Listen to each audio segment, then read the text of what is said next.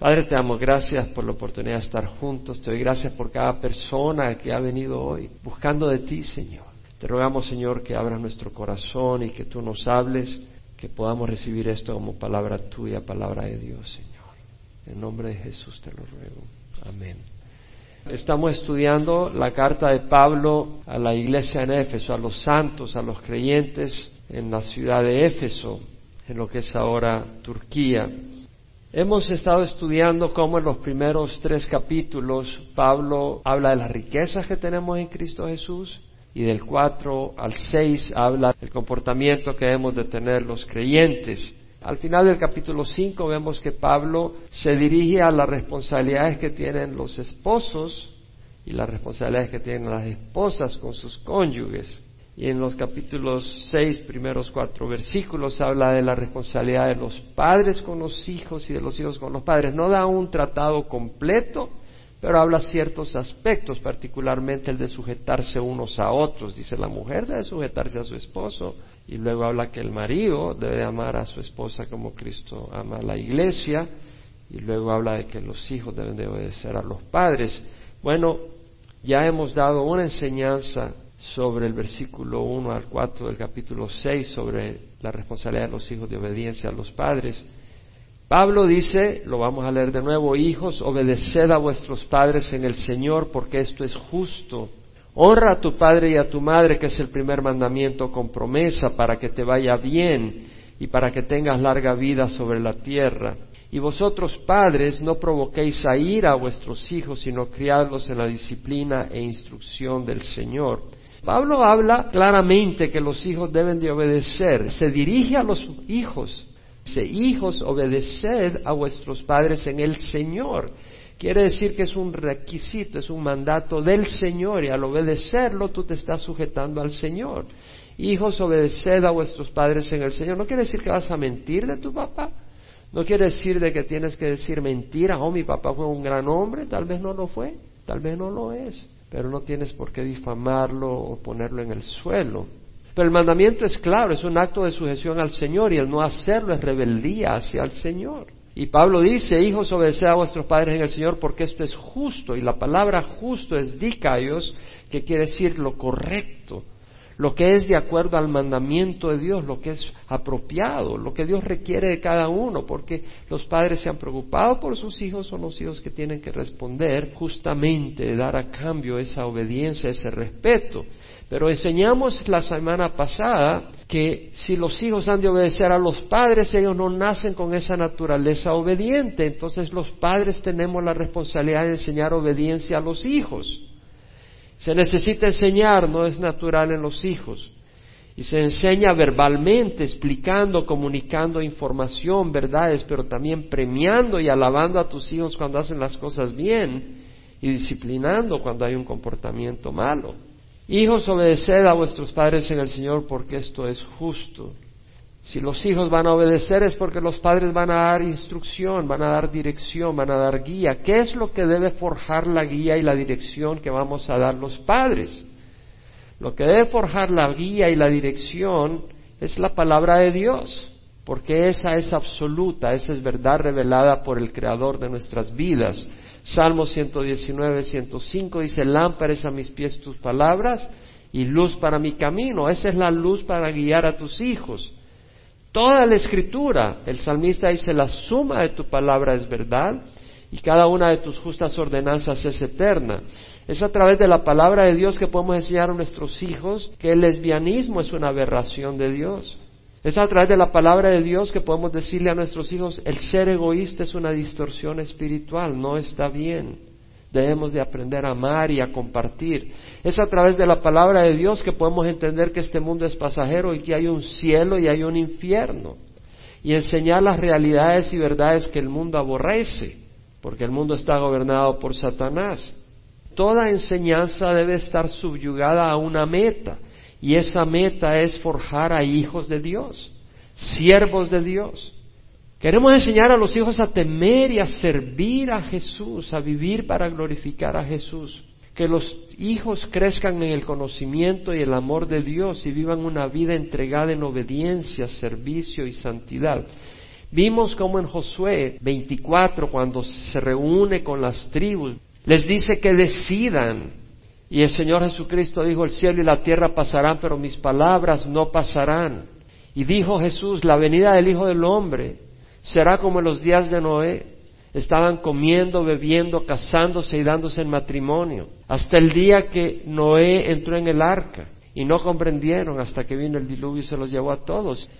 Y tenemos que entender que estamos en los últimos días realmente. Si usted no se da cuenta de eso es porque tiene una ceguera espiritual. Ruéguele al Señor que le abra los ojos. Pero le voy a decir algo. El mundo se le va a acabar a usted antes de 50 años. Porque no creo que muchos de nosotros va a vivir 50 años más. Si no viene el Señor, nosotros vamos a ir y vamos a tener un juicio. Tenemos que estar equipados, preparados para encontrarnos con el Señor. ¿Cómo vamos a vivir esta vida para el día que nos toque realmente dar cuentas? Josué le dijo al pueblo de Israel, temed a Jehová y servidle con integridad y con fidelidad, y quitad los dioses que vuestros padres sirvieron al otro lado del río y en Egipto, y servidle con integridad, servid a Jehová. Y si no os parece bien servir a Jehová, escoged hoy a quién habréis de servir si a los dioses que sirvieron vuestros padres que estaban al otro lado del río, o a los dioses de los amorreos en cuya tierra habitáis, pero yo y mi casa serviremos a Jehová. Es decir, ese era el corazón de Josué. Y yo te animo que tú como padre entiendas que estamos en los últimos días y que tú digas, yo y mi casa serviremos al Señor. No se trata solo de sentarse en la silla un ratito, se trata de servir al Señor de corazón. Hoy más que nunca hay engaño y confusión espiritual, hermanos. Quiero hablar un poco de esto. Debes enseñar a tus hijos la palabra de Dios realmente, debes de conocerla. Hay un relativismo social y ataque contra la fe cristiana. Los que hemos crecido en Latinoamérica no entendemos realmente, si no hemos estado alertas y comunicando y informándonos, el ataque contra la fe cristiana que hay en las escuelas y en las universidades. Es terrible. Necesitamos enseñar a nuestros hijos la palabra de Dios y cómo defender su fe. En primera de Pedro 3:15, Pedro dice, santificad a Cristo como Señor en vuestros corazones, estando siempre preparado para presentar defensa a todo aquel que demande razón de la esperanza que hay en vosotros, pero hacerlo con mansedumbre y reverencia. Debemos de estar equipados para poder presentar defensa de nuestra fe. Nuestros hijos deben de estar equipados para presentar defensa de nuestra fe, si no la van a perder. Es necesario.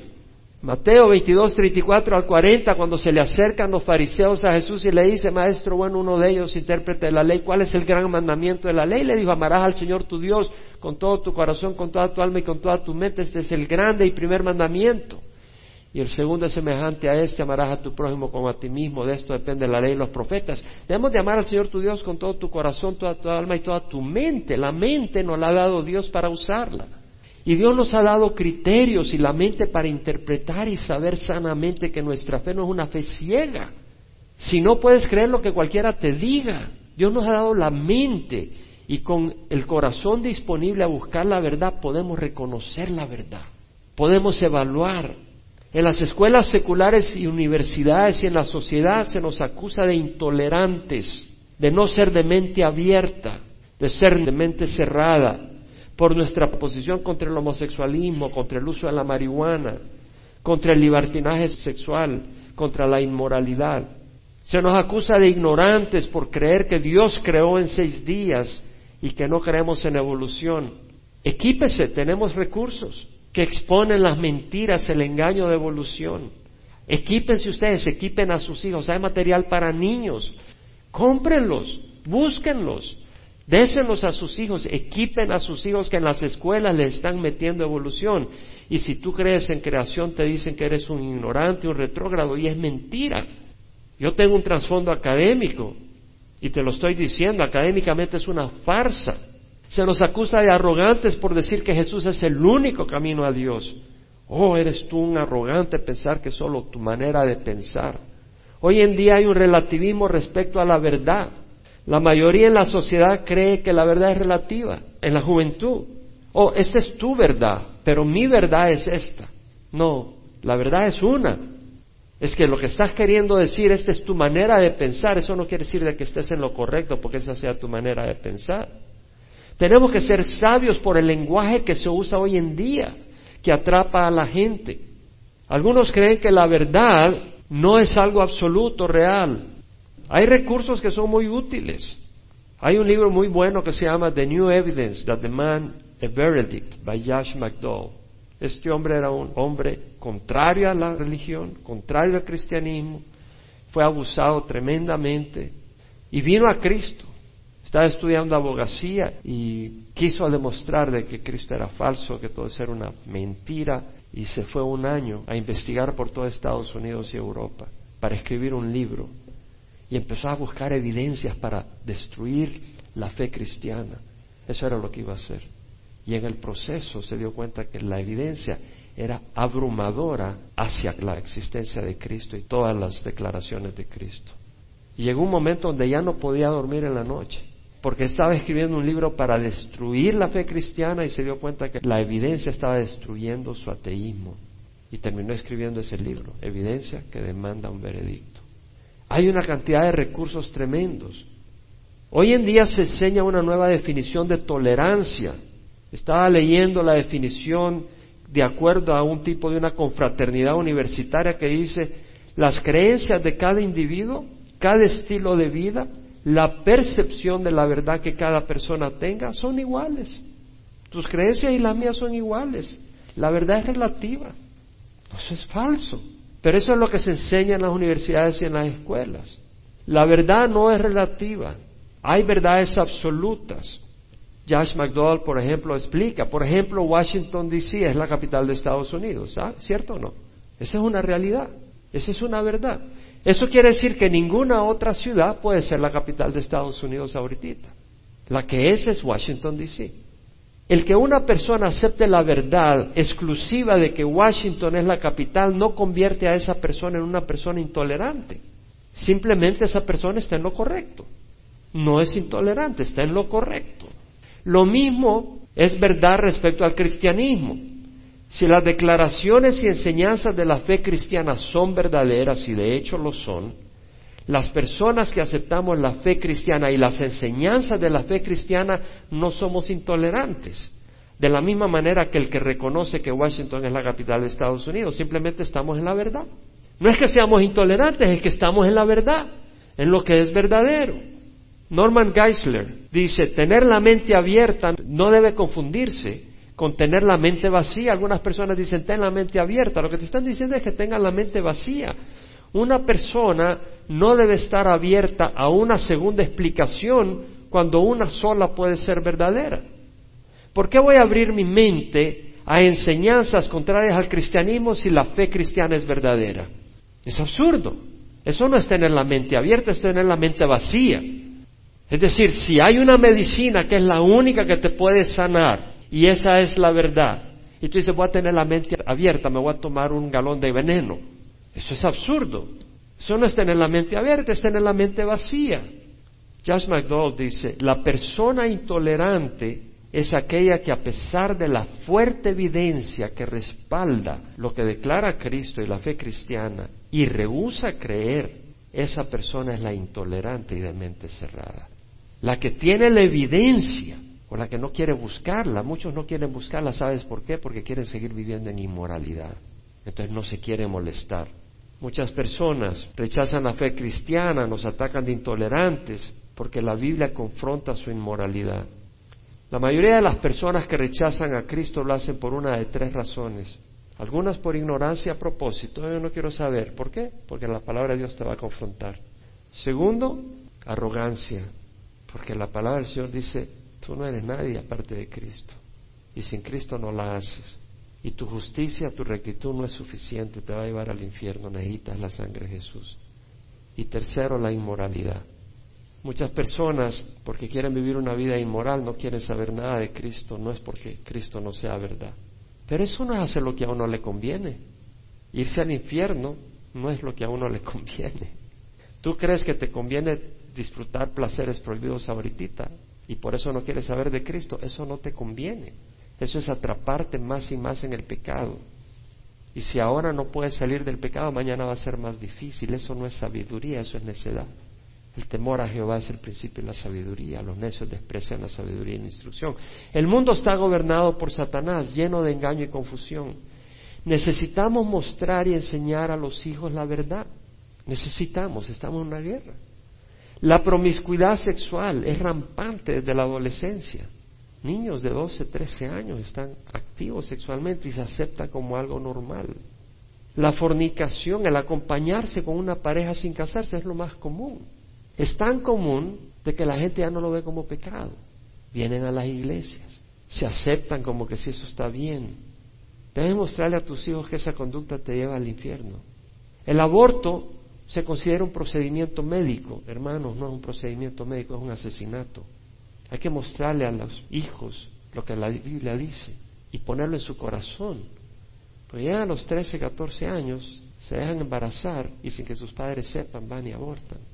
En nuestra sociedad el amor a la diversión se ha convertido en idolatría. Hay personas que viven para divertirse. ¿Quién más divertido va a ser que Jesús? Abrir y cerrar de ojos multiplicó panes y peces.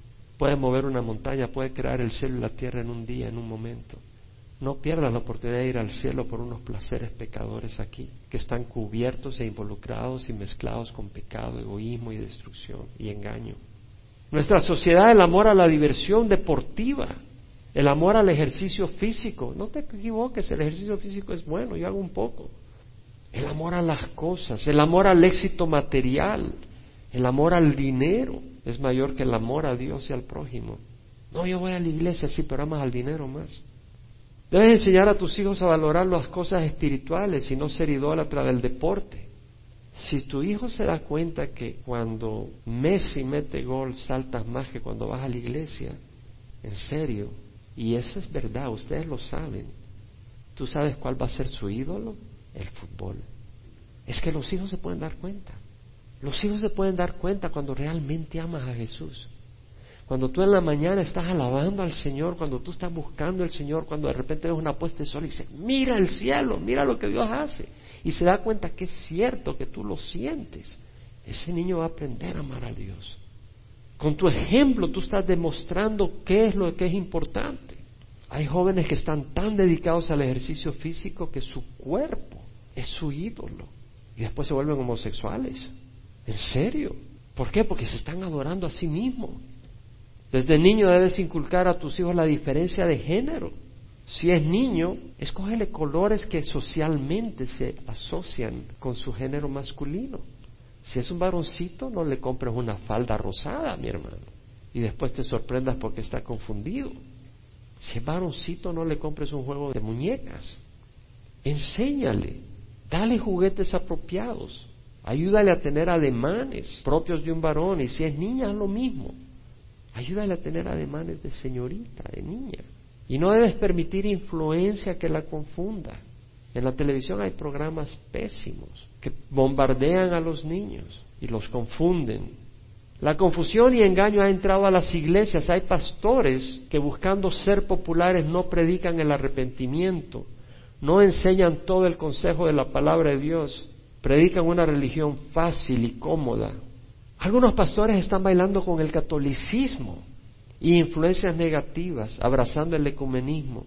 Debes alertar a tus hijos, equiparlos con la palabra para que no fracasen y vayan mal guiados por falsos maestros al infierno. Rick Warren, pastor de Saddleback Baptist Church, recomienda el libro Catholics Come Home. Recomienda un libro católico. El título del libro es Católicos regresen a casa. Regresen a casa es regresen a la iglesia católica es el libro de Tom Peterson. Dicho libro busca que los que han dejado la Iglesia Católica regresen al catolicismo. No solo se refiere a los católicos que ya no van a la misa, sino a los evangélicos que han dejado el catolicismo. Él escribe en ese libro, recomendándolo, dice, la misión de Tom Peterson y su libro Catholics Come Home, de traer las almas a Jesús y a la Iglesia Católica es críticamente importante. Yo apoyo totalmente ese proyecto evangelizador. Rick Warren dice eso. El doctor Peter Kraft, autor del manual de apologética supuestamente cristiana, dice de este libro, Catholics Come Home es un taxi deseoso esperando llevarnos a casa, la Iglesia Católica, el cuerpo místico de Cristo. ¡Wow! No hay duda que el propósito del libro es integrar a los que dejaron el catolicismo a regresar a la Iglesia Católica. Rick Warren está en un grave error. La Iglesia Católica predica otro evangelio distinto al que predicó Pablo y los apóstoles. Lleva las almas a María, no a Cristo. Charles Spurgeon, un gran predicador del siglo XIX, dijo, me pregunto si el infierno podrá encontrar un instrumento más apropiado para el lago de fuego que la iglesia de Roma a causa de su desvío. Un video de la iglesia católica misma lo encontré, que decía, muestra a Rick Warren agrupando a los católicos con el mismo grupo con los bautistas, presbiterianos y otras denominaciones cristianas Rick Warren le dice a los católicos, lo más importante es que usted aman a Jesús, así que estamos en el mismo equipo. La verdad es que no, no estamos en el mismo equipo. Decir que para llegar a Jesús hay que ir a través de María, porque ella es compasiva y Jesús no le va a negar a su mamá lo que le pida, es decir que María es más compasiva que Jesús. Eso no es amar a Jesús. Enseñar a confiar y rezarle a los santos en lugar de confiar y venir directamente a Dios Padre y a Jesús, que Jesús mismo lo enseñó. Dijo, venid a mí los que estás cansados y cargados. Dijo, no impidáis que los niños vengan a mí. Jesús quería que la gente viniera a Él. Jesús dijo, yo soy el camino, la verdad y la vida. El traer a la gente a los santos y hacer los santos sus héroes, sino Jesús, eso no es amar a Jesús. Hacer penitencias, obras y ofrendas para pagar por los pecados, es negar el valor del sacrificio de la sangre de Jesús en la cruz. Eso no es amar a Jesús. No tomar el tiempo para conocer la palabra de Dios y desobedecerla, eso no es amar a Jesús. Establecer un sacerdocio religioso como el Antiguo Testamento cuando Jesús vino y lo reemplazó, siendo Él el sumo sacerdote, eso no es amar a Jesús. Reemplazar a Jesús la roca y cabeza de la iglesia con un hombre pecador al que se le da el título de Santo Padre, roca y sumo pontífice, no es amar a Jesús. Tenemos un Padre que es Dios y un solo Santo Padre. Hay una sola roca, dice la Biblia, por toda la escritura se refiere a Cristo. Infórmate, lee, investigate, equípate, conoce tu respuesta, si no tus hijos van a jugar con el catolicismo. Eso es lo que está ocurriendo ahora van a volver a la idolatría. Los cristianos y los católicos no estamos en el mismo equipo. Yo no estoy en el mismo equipo con aquellos que adoran a María. Muchos están enseñando herejías, otros pastores usan métodos mundanos para prosperar sus ministerios. Hay falsos maestros dentro de la iglesia organizada, lobos vestidos de ovejas, inmorales, que están en el ministerio por dinero, poder y fama. Leía del pastor Mark Driscoll, un pastor evangélico de Mars Hill Church, en un tiempo era un pastor muy reconocido por gente aún de Calvary Chapel, lo apreciaba. Leía un comentario que hizo él en una ocasión, dijo, ¿pudo Cristo haber pecado? La respuesta bíblica precisa es que no lo sabemos. Mi amigo, si Cristo pecó, y él asume y da a entender que Cristo pecó, si Cristo pecó, no nos pudo haber salvado. Juan dijo, he aquí el Cordero de Dios que quita el pecado del mundo, tenía que ser sin mancha. Jesús mismo dijo, ¿quién me acusa de pecado? ¿Quién me muestra pecado? Es una blasfemia. Si nuestros hijos no se han de perder y van a triunfar espiritualmente, debemos conocer la palabra de Dios. Debes leer la palabra de Dios y orar con tus hijos. Y debes obedecerla. Cristo debe ser real para ti ante tus hijos. No basta traer los hijos a la iglesia, lo dije la semana pasada. Lleva a Cristo a tu casa. Debes compartir con tus hijos lo que Dios ha hecho por ti. Ve a jueces capítulo 2, versículo 6. Después de que Josué despidió al pueblo, los hijos de Israel fueron cada uno a su heredad para tomar posesión de la tierra. Y el pueblo sirvió al Señor todos los días de Josué y todos los días de los ancianos que sobrevivieron a Josué, los cuales habían sido testigos de la gran obra que el Señor había hecho por Israel. Josué, hijo de Nun, siervo de Jehová, murió a la edad de ciento diez años y lo sepultaron en el territorio de su heredad, en Timnat Sera, en la región montañosa de Efraín al norte del monte Gaz. También toda aquella generación fue reunida a sus padres y se levantó otra generación después de ellos que no conocía a Jehová ni la obra que él había hecho por Israel. Entonces los hijos de Israel hicieron lo malo ante los ojos de Jehová y sirvieron a los Baales. Y abandonaron a Jehová, al Dios de sus padres que los había sacado de la tierra de Egipto. Y siguieron a otros dioses de entre los dioses de los pueblos que estaban a su alrededor. Y se postraron ante ellos y provocaron a ir a Jehová. Y dejaron a Jehová y sirvieron a Baal y a Astarot. Y se encendió la ira de Jehová contra Israel y los entregó en manos de salteadores que los saquearon y los vendió en manos de sus enemigos de alrededor y ya no pudieron hacer frente a sus enemigos. Amigo, después de Josué se levantó una generación que no había visto la obra de Dios, que no le contaron sus padres lo que Dios había hecho, fueron absorbidos por la cultura del ambiente donde vivían y esos hijos abandonaron la fe de sus padres. Si tú no quieres que tus hijos abandonen la verdad y se vayan al infierno, compárteles la verdad. Y compárteles lo que Dios ha hecho contigo. Y si Dios no ha hecho nada contigo, tú mismo necesitas salvación. ¿Puedes decir amén? ¿En serio? Dios tiene que haber hecho algo en tu vida y si no lo has experimentado, no eres salvo. Dios se tiene que manifestar. Dios no es un pedazo neutro de plástico. Dios es poderoso. Cuando tú recibes a Cristo, transforma tu vida, impacta tu vida. Y si no has experimentado el poder de Dios, no tienes el Espíritu de Dios. Si vivís conforme a la carne, habréis de morir, pero si por el Espíritu ponéis a muerte las obras de la carne, viviréis, porque son los guiados por el Espíritu de Dios los que son hijos de Dios. Aquella persona que tal vez no ha visto el mar rojo abrirse, pero ha visto que Dios le ha liberado del alcoholismo, puede decir, Dios vive y es poderoso.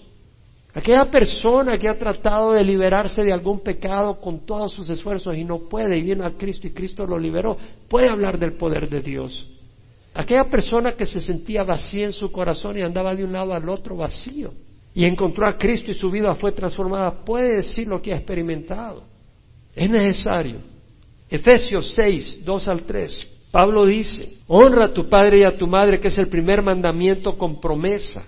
Honra a tu padre y a tu madre. Honor your father and mother, dice la New King James Version.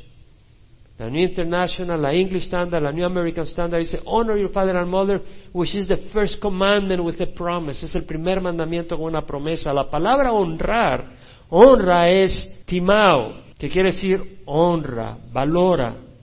La palabra viene de un adjetivo. Un adjetivo que quiere decir algo de gran aprecio, de gran valor, muy estimado y valorado, como una pepita de oro, que tú la valoras, vale mucho. El significado de la palabra es valora a tus padres, estímalos, considéralos de valor, trátalos con respeto reverencial. Es una orden. El verbo timao es presente, es decir, no solo cuando eras un niño, honralo hoy, el verbo es activo, te toca a ti tomar esa acción de honrar a tus padres, es imperativo, es un mandato. ¿Por qué debe un hijo valorar y apreciar a sus padres? Porque sus padres son valiosos, han sacrificado sus vidas por ellos. Tal vez no es el caso tuyo. Y tienes que pedirle a Dios que te libere de la amargura que puede haber en tu corazón. Vamos a hablar eso en los próximos domingos. Vamos a enseñar sobre esas cosas. Pero por lo general. Los padres trabajan duro para alimentar a sus hijos, se preocupan por su salud, están enfermitos, no se despegan de ellos. Sufren a veces privación por suplir la necesidad de sus hijos. A veces una mamá se queda sin comer porque sus hijos comen. Muchos sacrifican su tiempo por estar cuidando a sus hijos. No dejan que cualquier persona los cuide. Se sacrifican, dedican tiempo enseñándoles a vivir. Lo que me llama la atención es que el Señor le tiene que decir a los hijos, orden a sus padres. Es un mandato. Nunca vemos en los diez mandamientos que dice, come para que no te mueras de hambre. Nunca dice, diviértete de vez en cuando para que no te aburras. No tiene que decirnos eso el Señor. Pero nos dice, honra a tu padre y tu madre. ¿Sabes por qué? Pues tenemos un corazón desagradecido. Tú no tienes que decir a alguien, tienes una pepita de oro, apréciala, valórala. Obviamente que ese tipo, ¿dónde la tienes? Ni te digo dónde. La valoras. ¿Y por qué no valoras a tu padre y a tu madre? Porque el ser humano tiene una naturaleza desagradecida. No apreciamos lo que tenemos hasta que lo perdemos. Somos arrogantes. Muchos niños esperan que sus padres se sacrifiquen por ellos. Patalean para que le den todo. No están dispuestos a responder en obediencia y respeto. Y muchos hijos cuando crecen se olvidan de sus padres, no los visitan. Les llaman por teléfono una vez al año. Y cuando sus padres son ancianos y débiles, no se preocupan por ellos. Son los tiempos en que estamos viviendo. Según de Timoteo capítulo 3. Debes saber que en los últimos días vendrán tiempos difíciles. Los hombres serán amadores de sí mismos, hermanos. Hoy más que nunca tenemos una población que se ama a sí mismo, que no está dispuesta a sacrificar. Quieren placer y todo ya. Avaros, jactanciosos, soberbios. Muchos niños crecen con una arrogancia ya natural, blasfemos, desobedientes a los padres, ingratos, irreverentes, sin amor, implacables, calumniadores, desenfrenados, salvajes, aborrecedores de lo bueno, traidores, impetuosos, envanecidos, amadores de los placeres en vez de amadores de Dios. Son los tiempos que estamos viviendo. Los padres tenemos que hacer toda nuestra parte para que nuestros hijos sepan amar a Dios y sepan amar a los demás. Y tú, joven, sé sabio. Hay fuerzas espirituales empujándote a que seas un idólatra de los placeres, sin importar el impacto negativo que tengas en las demás personas. Honra a tu padre y a tu madre, que es el primer mandamiento con promesa. No tendrás otros dioses aparte de mí, dice el Señor. No te harás ídolo ni semejanza alguna de lo que está arriba en el cielo, ni abajo en la tierra, ni en las aguas debajo de la tierra. No les adorarás ni les servirás, porque yo, Jehová tu Dios, soy un Dios celoso, que castigo la iniquidad de los padres sobre los hijos hasta la tercera y cuarta generación de los que me aborrecen, pero muestro misericordia a mi de los que me aman y guardan mis mandamientos. Es el segundo. No tomarás el nombre de Dios en vano, porque Jehová es tu Dios. No tendrá por inocente al que tome su nombre en vano. Cuarto, Acuérdate el día de reposo para santificarlo. Seis días trabajarás y harás toda tu obra. Pero el séptimo día es un día de reposo para Jehová tu Dios. Porque en seis días hizo Jehová los cielos y la tierra, el mar y todo lo que en ellos hay. Y reposó el séptimo día. Por lo tanto, el Señor Jehová bendijo el día de reposo y lo santificó. Los primeros cuatro mandamientos hablan de nuestra relación hacia Dios. Quinto mandamiento, honra a tu padre y a tu madre, para que te vaya bien a la tierra que te llevo a la tierra que Jehová tu Dios te da. La palabra dice para que te vaya bien y para que tengas larga vida sobre la tierra. ¿Quién dice eso? Honra a tu padre y a tu madre para que te vaya bien y para que tengas larga vida sobre la tierra. ¿Quién dice eso? ¿Es una promesa? Es una promesa. ¿Tú crees que Dios no va a velar por su palabra? Dios la va a cumplir. Joven, varón, joven, hembra, adulto, honra a tus padres. Dios promete bendecir a los hijos que honran a sus padres. Y eso quiere decir de que si tú no honras a tus padres, la bendición de Dios no estará sobre ti. ¿Cómo puede honrar un niño a su padre? Obedeciéndole, mostrándole respeto y aprecio, ayudándole en las labores caseras. Un joven, una jovencita, ayudar con los platos, limpiándolos, haciendo las camas, manteniendo su cuarto ordenado, ayudando a limpiar, comportándose bien, no murmurando, cooperando en lo que sea posible, mostrándole aprecio y amor a sus padres, aprendiendo a darles gracias por lo que padres hacen por ellos, hablando bien de sus padres. Eso no tiene mucho que decir, lo poquito que puedas decir, dilo. Perdonando a sus padres y sus limitaciones, errores y fallas. No siendo exigente con tus padres, demandando cosas caras y razonables. Mostrando contentamiento con lo que tus padres te dan es importante entender que la relación de un hijo con sus padres es moldeada cuando estos crecen y se casan. Es decir, un hombre de 30 años va a tener una relación un poco distinta que un niño de 5 años con su mamá. Yo entiendo que un niño de 5 años le llama, mami, cántame antes de dormirme. Pero que un hombre de 30 años le llame por teléfono a su mami, venga a cantarme un baite, que me quiero ir a la cama. Tampoco difícil la cosa. ¿Qué quiere decir? Que si tú te casas, el hombre dejará a su padre y a su madre y se unirá a la mujer y serán una sola carne. Quiere decir que si tú te casas vas a honrar a tus padres de otra manera. Tú eres cabeza de tu hogar, no vas a salir corriendo por cada estornudo de tus padres. Eres cabeza de tu hogar, preocúpate por tu hogar. No quiere decir que vas a abandonar a tu madre, a tu padre. En 1 Corintios leemos que Pablo dice, la cabeza de todo hombre es Cristo, la cabeza de la mujer es el hombre y la cabeza de Cristo es Dios. Es decir, la mujer pasa de la autoridad del padre a la autoridad de quién? De su esposo. El varón pasa de la autoridad de su papá a la autoridad de quién? De Cristo. Ahora, si un padre no le enseña a su pequeñita a honrar y a respetarlos a ellos mismos, cuando crezca, esa niña no va a saber honrar a su esposo, no va a saber sujetarse a su esposo y no va a saber honrar a sus padres. Y si un padre no le enseña a su varón a honrarlos, cuando sea grande no los va a honrar y tampoco va a saber someterse a Cristo. Es importante enseñar estas cosas a tus hijos. Algunos hijos hablan mal de sus padres, los difaman, los insultan, los abandonan en su vejez. Esa es la maldad. Primera de Timoteo, Pablo dice, si alguna creyente tiene viudas en la familia, que las mantenga y que la iglesia no lleve la carga para que pueda ayudar a los que en verdad son viudas. Fíjate bien, si alguna creyente tiene viudas en la familia que las mantenga, ¿qué tal si esa viuda es su propia madre? Con mayor razón si ese miembro de la familia es tu madre o tu padre. Mateo 15, versículo 1 a 9, los fariseos y escribas se acercaron a Jesús, diciendo, ¿por qué tus discípulos quebrantan la tradición de los ancianos, pues no se lavan las manos cuando comen pan? Y respondiendo él les dijo, ¿por qué también vosotros quebrantáis el mandamiento de Dios a causa de vuestra tradición? Dios dijo, honra a tu padre y a tu madre, y quien hable mal de su padre o su madre, que muera. ¿Dijo Dios eso? Está en el Antiguo Testamento. Pero vosotros decís, cualquiera que diga a su padre o a su madre, se ofrenda a Dios todo lo mío con que pudiera ser ayudado, no necesitará más honrar a su padre y a su madre. Así que invalidasteis la palabra de Dios por causa de vuestra tradición. Hipócritas, bien profetizó Isaías de vosotros cuando dijo, este pueblo con los labios me honra, pero su corazón está lejos de mí.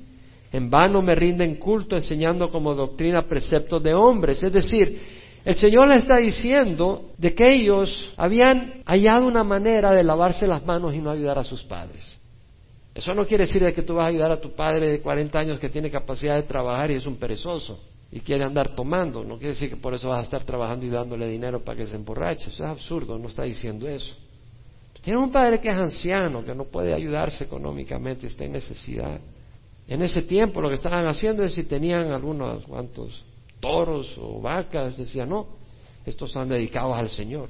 ¿Y qué hacían? Pues la de las vacas, la leche la consumían ellos, los toros lo usaban para sus terrenos, pero le pertenecen al Señor. Yo sé que hay personas que han sufrido enormemente a manos de sus propios padres, pero tú siempre puedes honrarlos. Puedes honrarlos simplemente a veces siendo callado y no exponiendo sus pecados. Y me quiebra el corazón cuando oigo personas que han sufrido a manos de sus padres, de su mamá o de su papá. Me quiebra el corazón. No hay cosa que me quiebra más cuando oigo eso. Y yo puedo entender. tenemos que soltar esa amargura. Y esa amargura solo nos puede ayudar a soltar el Señor porque el que se destruye con esa amargura somos nosotros. En Éxodo 21, 17, la ley decía, el que maldiga a su padre o a su madre ciertamente morirá, el que maldiga a su padre o a su madre. Levítico 29, todo aquel que maldiga a su padre o a su madre ciertamente se le dará muerte, ha maldecido a su padre o a su madre, su culpa de sangre sea sobre él. Deuteronomio 21, versículo 18 al 20, si un hombre tiene un hijo terco y rebelde que no obedece a su padre ni a su madre y cuando lo castigan y aún así les hace caso, el padre y la madre lo tomarán y lo llevarán fuera a los ancianos de su ciudad, a la puerta de su ciudad natal. Y dirán a los ancianos de la ciudad, este hijo nuestro es terco y rebelde, no nos obedece, es glotón y borracho. O sea, este no era un hijo de cinco años, era un muchacho tal vez de trece, catorce años. Y todos los hombres de la ciudad lo apedrearán hasta que muera. Así quitarás el mal de en medio de ti. Y todo Israel oirá esto y temerá. ¡Wow! Como vemos, hay mucha instrucción del Señor en esto. Tenemos que equiparnos. Vivimos en un mundo lleno de peligros. Debemos de conocer la palabra de Dios y debemos de ayudar a nuestros hijos, hermanos. Estados Unidos es un lugar bien difícil para crecer hijos. En las escuelas, en las universidades están destruyendo la fe de ellos. Hay una gran cantidad de recursos. Tenemos la palabra de Dios. Aquí enseñamos la palabra de Dios. Pero hay buenos recursos que hablan de los argumentos intelectuales con que están atacando la fe de los jóvenes. Uno de los libros es Josh McDowell, Evidence that demands a verdict. Y él acaba de escribir uno que es New Evidence, porque dice que en los últimos 20 años, es el que estoy leyendo ahora, el que dice New Evidence that demands a verdict. En los últimos 20 años los ataques que vienen son enormes y son falsos, son engañosos. Pero si tus hijos no están equipados, le van a lavar la cabeza, le van a lavar el cerebro. Consigue que tus hijos tengan esos materiales, equípalos, que estén fuertes, si es que los amas. Si es que si tú mismo crees en Dios, si tú no crees en Dios no vas a hacer nada al respecto. Si tú vienes aquí para callar tu conciencia, no vas a hacer nada al respecto. Si amas a tus hijos, vas a hacer algo al respecto. Te animo para que no juegues con el catolicismo. Eso es un engaño horrible. Yo le doy gracias a Dios que me sacó de ahí. Solo Dios me podía haber sacado de ahí. Amo a los católicos, pero odio la religión falsa que me llevaba hacia el infierno, que no me había enseñado que podía venir a Cristo y ser perdonado de una vez para siempre por su sangre, que tenía mi entrada al cielo sellada con simplemente poner mi fe en Jesús, que no tenía que estar angustiado, que no tenía que venir a un cura para que me perdone los pecados, que en donde esté, si en ese momento yo me arrepiento, el Señor me perdona. Qué libertad la que tenemos en Cristo Jesús. Y lo que la ley no podía hacer, Cristo pudo hacer en mi vida a través de su Espíritu. El poder que nos da en su Espíritu. En Filipenses, versículo 8 del capítulo 4, por lo demás, hermanos, todo lo que es verdadero, todo lo digno, todo lo justo, todo lo puro, todo lo amable, todo lo honrable, si hay alguna virtud o algo que merece elogio, en eso meditar. Qué bonito. El Señor nos dice, mediten en lo que es verdad, no mediten en el engaño. Busquen la verdad. Mira lo que nos pide Dios. Satanás no te pide que busques la verdad. Mira lo que dice, todo lo que es digno, o sea, lo que tiene mérito para decir, wow, qué bueno. Todo lo que es justo, o sea, ¿tú quieres ser injusto con la gente? ¿Tú quieres sacar ventaja de la gente? Si ese es tu corazón, tú necesitas arrepentirte. Qué bonito que Dios nos da un corazón nuevo donde no queremos sacar ventaja de la gente. Todo lo puro, lo puro, lo amable, lo honorable, si hay algo que tiene excelencia, algo que merece admiración, en eso meditar. Qué lindo es el camino del Señor. Agarre la Biblia y tome en serio su caminar. Y si no ha recibido a Cristo, recíbelo ahora. Y si en el proceso que estamos leyendo la palabra, el Señor te trae convicción que has hecho mal como hijo, como hija, has hecho mal como padre, como madre, pues pídele perdón a Dios. Aunque vuestros pecados sean rojos, se convertirán en blancos como la nieve. Pídele perdón a Dios. Él perdona. Pero recibe a Jesús como Señor y Salvador. Si no, un día tendrás que dar cuenta. Si en el Antiguo Testamento el castigo por no honrar a su padre a su madre, por ser rebelde, desobediente, era morir con piedras, ¿tú crees que vas a entrar al cielo si no te arrepientes? Si Dios te ha puesto en tus manos la responsabilidad de guiar a tus hijos y tú no los has guiado en el temor de Dios y los has maltratado, pide perdón a Dios, si no tu único destino es el fuego eterno, porque Dios te dio a esos hijos para que los bendigas, no para que los maltrates. Ahí donde estás, pídele al Señor perdón y recibe a Cristo. Ora conmigo. Padre, te ruego perdón por mis pecados. Recibo a Jesús como Señor y Salvador de mi vida. Te ruego que me des tu Santo Espíritu para caminar en rectitud, para poder ver el camino de verdad, Señor, para poder decirle no a los deseos de la carne pecadora, para buscar lo que es bueno y honrarte. Ayúdame, Señor, a seguirte y te recibo como Señor de mi vida. En nombre de Jesús. Amén.